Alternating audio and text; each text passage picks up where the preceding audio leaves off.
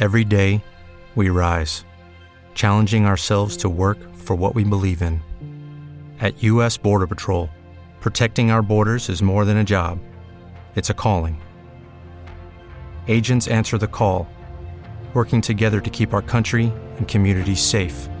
If you're ready for a new mission, join U.S. Border Patrol and go beyond. Learn more at cbp.gov/careers.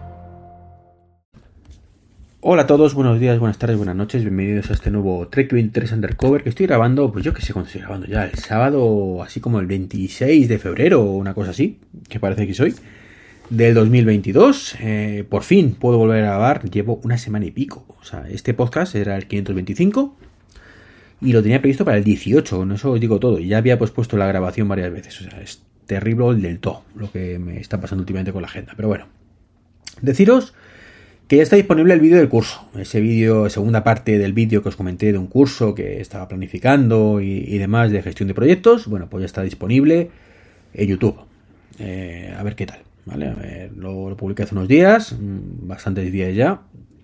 No he tenido muchas visualizaciones, pero bueno, la la esperanza es lo último que se pierde, ¿no?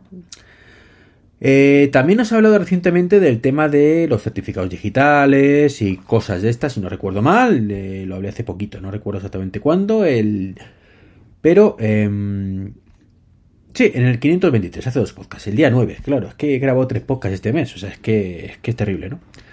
Bueno, y también os hablé de mi DGT, que ahora es offline, bueno, pues el deciros que no va nada fina, o sea, mi DGT no va nada fina, eh, supuestamente, esto es para, aparte para ver tu carnet de conducir, pues para ver todo el tema de multas. Bueno, pues me llega una notificación al SMS, no, ¿al SMS? ¿Por SMS fue? Sí. Diciendo que tengo una notificación pendiente de ver en, en DGT. Digo, qué raro. Me meto en mi DGT, todo en orden, no tengo nada. Digo, bueno, pues nada. Habrá sido un error. Eh, al cabo de unas horas me llega un correo que tengo una notificación pendiente. Pues nada, con un enlace vuelvo a meterme otra vez en mi DGT y de nuevo nada. Y puso ese enlace y me lleva a la página web de la DGT eh, que tarda la vida en cargar. Con lo cual me desespero y lo dejo, ¿no? Total que al final efectivamente era una multa. Una multa que me habían puesto pues en la B30. Un sitio muy habitual para que te multen porque, bueno, era de por todas partes y bueno, pues iba a 73 en un sitio para ir a 70. ¿Para qué vamos a engañarnos? Culpa mía, no me di cuenta en ese momento y, y ya está. A pagar, ¿no? Así que procedí a meterme en la página de pago de multas de la Comunidad de Madrid. ¿Vale? Y tengo que deciros que es una PM. O sea, yo es que os juro que cada vez que me meto en algo relacionado con Madrid e informática es terrible. O sea, no he visto todavía nada decente. O sea, os juro que, no sé qué, puñetas se gastan el dinero. O sea, es terrible el tema informático que hay aquí. Eh, lenta como pegar un padre. Eh, me metí en casa de mis padres, nunca mejor dicho. Eh, me pide la tarjeta. Bueno, primero me pide un... Esto es de coña, ¿no? En la notificación tienes un montón de datos, ¿no? Em, te viene el expediente, te viene todo, ¿no? Cuándo ha sido, dónde, cómo, por qué. Y luego te dice los diferentes medios de pagar, ¿no? Y digo, bueno, pues nada, me meto en, la web esta que me dicen aquí y voy a pagar, pues ya está. Y culpable, pues pago, pronto pago, pago la mitad por lo menos y ya está. Y me piden unos datos que yo no encuentro por ningún sitio. Yo voy con la imagen esta, que por cierto, ni siquiera puedes generar una imagen. Tuve que hacer una puñetera captura de pantalla. O sea, te pones exportar y no es capaz de exportarte una imagen. O sea, es increíble, increíble. O sea, os juro que es increíble lo que tienen aquí montado, el chocho montado que tienen. Pero bueno. Total, desesperado. Diciendo, pero vamos a ver, esto, esto no hace falta, creo que ser ingeniero de telecomunicaciones para pagar una multa. Digo yo, ¿no? Total, que al final, después de revisarlo por arriba, por abajo, subir, bajar, Resulta que a pie de página, a pie, o sea, después de toda la publicidad de los medios de pago, te aparecen los datos que te están pidiendo.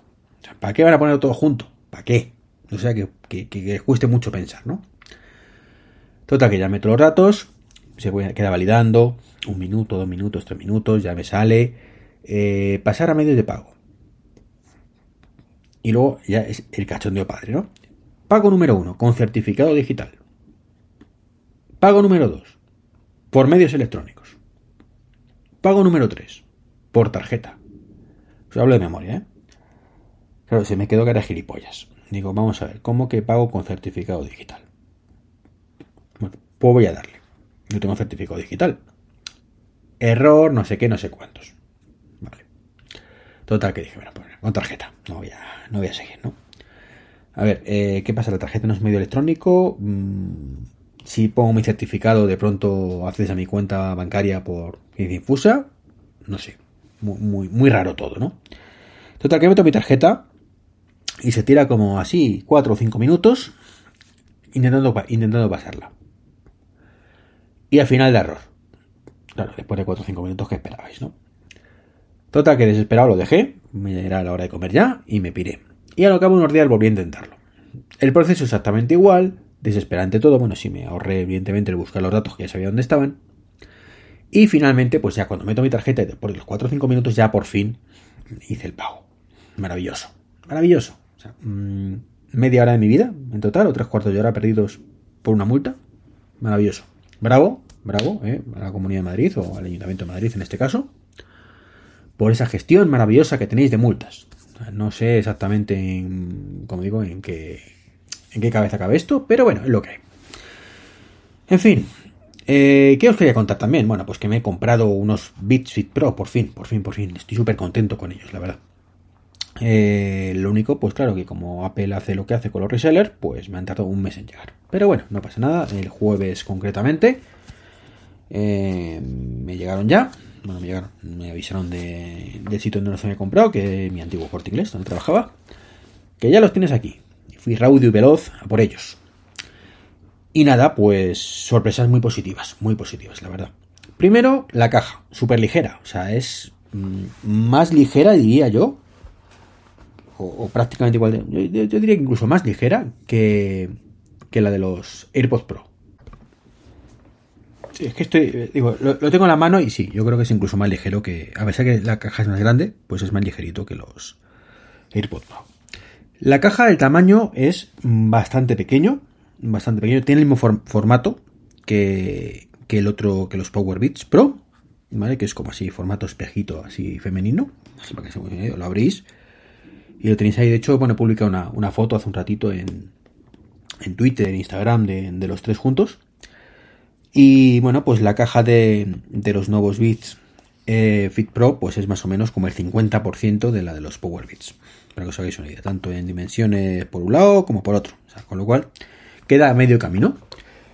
Y lo bueno de todo esto es que aunque sea más grande que la otra, que la de los AirPods Pro, pues entra perfectamente en el bolsillo del pantalón. Me refiero al bolsillo de las monedicas, ¿vale? Es ahí pequeñito donde es donde suelo llevar los Power los AirPods Pro, ¿no? Así que genial. Es cierto que abrirlo es un poco más molesto, ¿vale? Los, los AirPods directamente tiras con la uña para arriba y se abren. Y aquí, como es ese formato espejito, bueno, pues digamos que es un poco más molesto.